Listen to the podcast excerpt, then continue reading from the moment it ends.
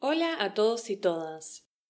Hoy te voy a hablar de la típica familia argentina. ¿Nos vamos de nuestras casas ya de muy jóvenes? ¿Cuál es la relación que tenemos con nuestras familias? Bienvenidos y bienvenidas a Argentoc, historias en español argentino. Me llamo Mariel y soy tu profe de español en este podcast. Si querés tener acceso a las transcripciones gratuitas del episodio, podés entrar a argentoc.com. ¿Cómo andás tanto tiempo? Sí, estuve un poco desaparecida, pero ya estoy de vuelta. Dentro de poco te cuento qué estuve haciendo estas primeras semanas del año.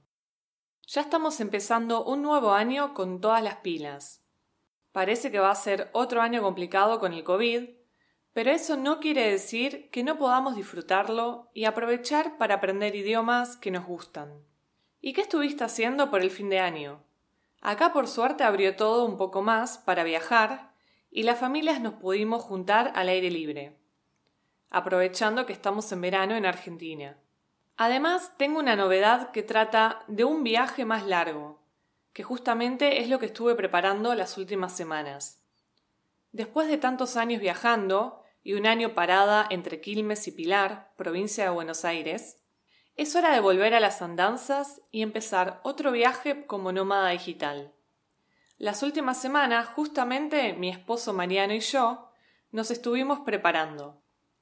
Compramos un auto chiquito, un Clio, para mantener el estilo minimalista y vamos a empezar un viaje por Argentina de un año. Nos vamos a quedar un mes por provincia y desde cada provincia vamos a estar trabajando. Voy a grabar más episodios de Argentoc y además vamos a empezar a trabajar en creación de videos. Ya dentro de poco te cuento más sobre esto. Y lo más importante, ¿por dónde empezamos? El viaje va a empezar por Entre Ríos, una provincia de la Mesopotamia argentina y vamos a ir subiendo por Corrientes y Misiones, la provincia donde están las cataratas de Iguazú. Antes de empezar con el tema de hoy, quiero aprovechar a contarte porque por ahí es la primera vez que pasás por acá. En Argentoc te cuento historias de cultura argentina para que aprendas español en contexto, más orientado a un nivel intermedio. Lo mejor es que hagas un esfuerzo para entender lo más que puedas. Y si ves que hay muchas palabras nuevas que no tenés idea qué son, podés entrar a la página de argentoc.com y leer las transcripciones.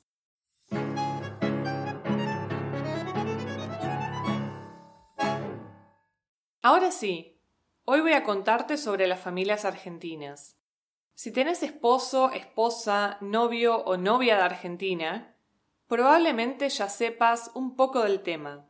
Pero, quién sabe, por ahí todavía no tuviste el enorme placer de mezclarte con una familia argentina. Acá la familia es algo muy importante, casi tanto como los amigos. Es re común vivir con tus viejos, como les decimos a nuestros padres, hermanos, hermanas y a veces incluso con los abuelos. Dependiendo de la familia, en muchas casas argentinas los amigos o familia casi que ni te avisan cuando te van a visitar, aunque esto cambió un poco los últimos años con el uso del celular. ¿Que tenés 18 años y querés mudarte solo o sola? No, ni en pedo. Es carísimo. ¿Para qué vas a pagar un alquiler si podés vivir con tus viejos hasta que termines tu carrera universitaria? O puedas juntar guita, como le decimos a la plata o dinero. Comprar una casa o departamento en Argentina es bastante caro. Y también es difícil alquilar con los salarios que se encuentran acá. Sumado a que a nuestros viejos les gusta tener a los hijos bajo el ala. Entonces lo más común es que uno se quede viviendo con sus viejos hasta los 30 años. Depende un poco de la familia igual. Las típicas familias italianas construyen arriba de sus casas o en la parte de atrás para cuando sus hijos tengan ya una familia y así sigan viviendo cerquita. O incluso si viven lejos, así pueden tener un lugar para quedarse cuando vienen de visita. Después, obviamente, va a depender de cada familia o lugar del país, pero al menos en Buenos Aires, hoy en día es normal esperar muchos años hasta tener hijos. Y la clase media tiene máximo dos hijos, aunque en otras partes del país es más común casarse joven y por ahí tener más hijos. Siempre hablando desde una generalización, obviamente. Lo que sí es imposible perderse en casi todas las partes del país es un buen asado de domingo que se comparta con una buena parte de la familia, primos, tíos, abuela, etc. Todos nos damos un beso en la mejilla, incluso entre hombres, o nos abrazamos cuando llegamos. Y es normal que el dueño de casa ponga la carne y después los invitados lleven otra cosa, en general un vinito, bebidas o algún postre, o también ensaladas. Y obviamente está el que le da charla al asador. Y cuando querés hablar con los demás familiares, pasa que uno habla encima del otro. Así que ya sabes, si querés hablar con un argentino o argentina, tenés que imponerte, porque nunca te van a dejar meter bocado si no interrumpís un poco. Después con la familia se puede hacer de todo. Compartir un partido de fútbol, tomar mates con bizcochitos cuando nos visitamos, y terminamos hablando horas, muchas veces hablando de política, obviamente, aunque a veces no es tan recomendable. Y a veces incluso cocinamos juntos. Con mi familia era re normal cocinar empanadas todos juntos, por ejemplo. Uno armaba el relleno, otro ponía todo en la masa y por último el repulgue. Y obviamente con todas las inmigraciones que hubo, que si no lo sabes podés ir al episodio donde hablo de eso, cada familia tiene también sus propias costumbres. Por ejemplo, en mi familia libanesa era común que mi abuela o tía abuela cocinaran recetas típicas de la cultura kepi, niños envueltos, empanadas, etc. Y por ahí en otras familias tienen otras costumbres.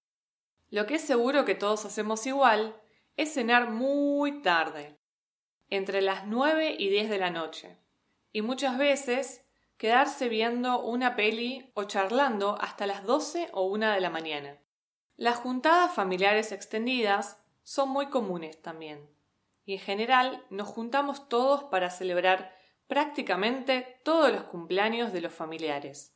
Y Navidad y Año Nuevo tampoco pueden faltar nunca, siempre con los abuelos a la cabeza de la familia y unas juntadas de entre 20 y 30 personas, porque se juntan muchas familias.